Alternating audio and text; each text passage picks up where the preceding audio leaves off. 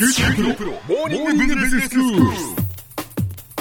今日の講師は九州大学ビジネススクールで組織行動とリーダーシップ論がご専門の松永正樹先生です。よろしくお願いします。よろしくお願いします。前回から先生評価について教えていただいています。まあなぜ組織がその評価をするのかというお話でしたけれども評価には4つの機能があるというお話だったですね、まあ、マッチング基準の伝達期待の伝達そして組織文化の構築というこの4つの機能があるよというお話をしていただきました。今日はどんなお話話になりますか？はいありがとうございます。前回は今おっしゃっていただいた評価のいうプロセスに4つの機能がありそれらを通して組織におけるメンバー間の関係性だとかコミュニケーションの在り方といったものが左右されるというお話をいたしました、はい、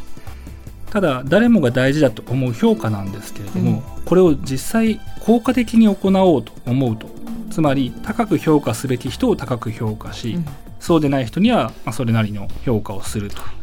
そしてそれらの評価を受けた人がそれを実際に妥当なものだとして納得するようにしようと思うとこれは非常に難しい。そうでしょうね。はい、えー、このこともまたまあいや評価なんて簡単だよという人はなかなかいないんではないかなというふうに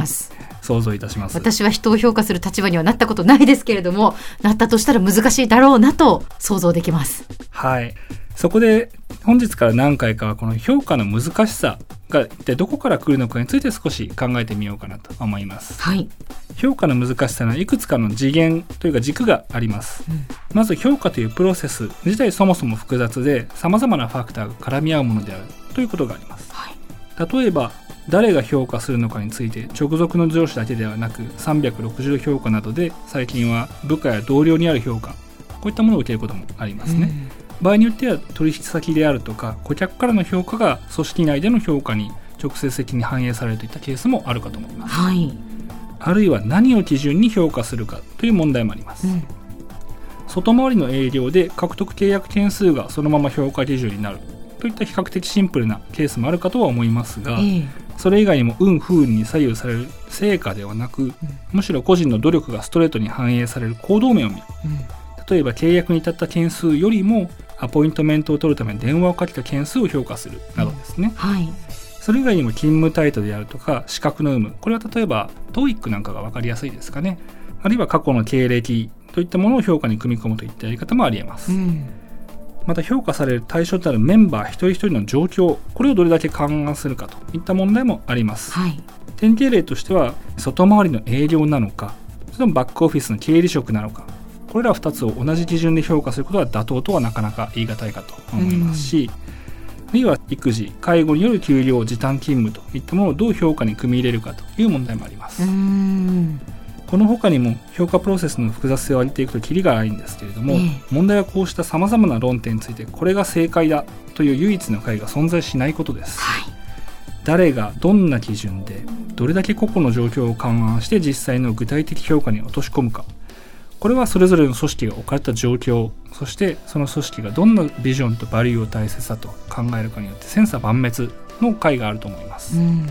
このように非常にたくさんのファクターが絡み合いかつそれらを一つの仕組みに落とし込む際の正解がないというか実装可能な形が無限にあり得るのでどれが本当に最も効果的かを探求するのが、まあ、現実的ではないという複雑性が評価を難しくしている第一の要因となります。なるほど。本当にこれは難しいですね。パラメーターがいくつもあるのでね、えー、一つに収束しがたいということになるかと思います、はい、ただ考えなければならないファクターが多いというだけであれば、えー極端な話ですけども人工知能にデータをとにかくたくさん入れて、はい、まあ、どれが一番満足度が高いかとかですねしてしまえば、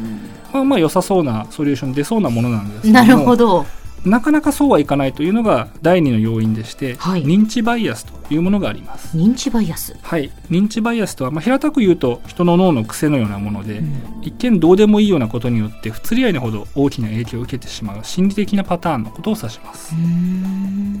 例えば複数の部下を持つ上司が人事効果を行うと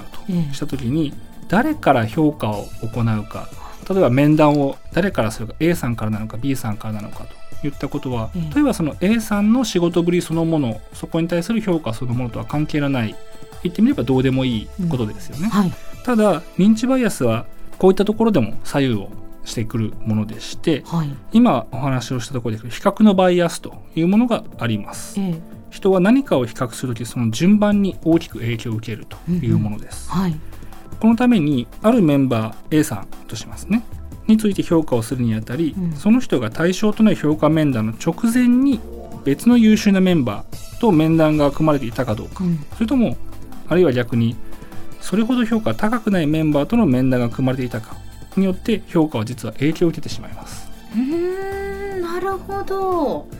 そっか。あの認知バイアスの中に、まあ、比較のバイアスというのがあるっていうことですね、まず。でその比較のバイアスというのは順番に影響される。される。その他の人とやっぱ比べるっていうことですよね。はいこれってやっぱりあの、まあ、例えば m 1なんかも そうでしょうけれどもその何番目にそのやるかっていう順番っていうのがね一番目に披露する人たちというのが、まあ、基準になるとよく言われますけれそどもそれがこう基準になってそこよりもじゃあ良かったかどうなのかっていう風な判断になってしまうっていうことですね。その通りです。じゃあ逆にそれがあるのであれば、ええ一旦全員と面談を行って一人一人の時には評価を行わずにはい。印象だけ持ち帰って全員終わった後に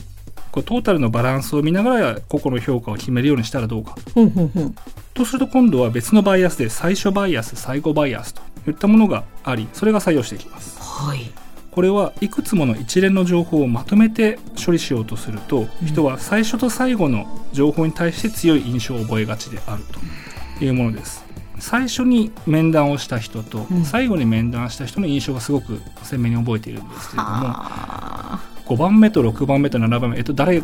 をやったっけというふうになったり まあ極端ですけれども実際そんなことないとは思いますがどうしても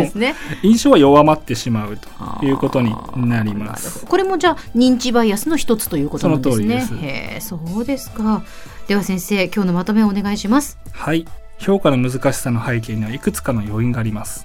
一つは複雑さで様々なファクターが絡み合いしかも唯一の正解がないことが評価を難しくしています第二の要因は認知バイアスという人の脳の癖で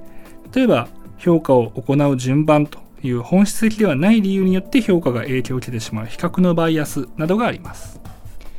今日の講師は九州大学ビジネススクールで組織行動とリーダーシップ論がご専門の松永正樹先生でした。どうもありがとうございました。ありがとうございました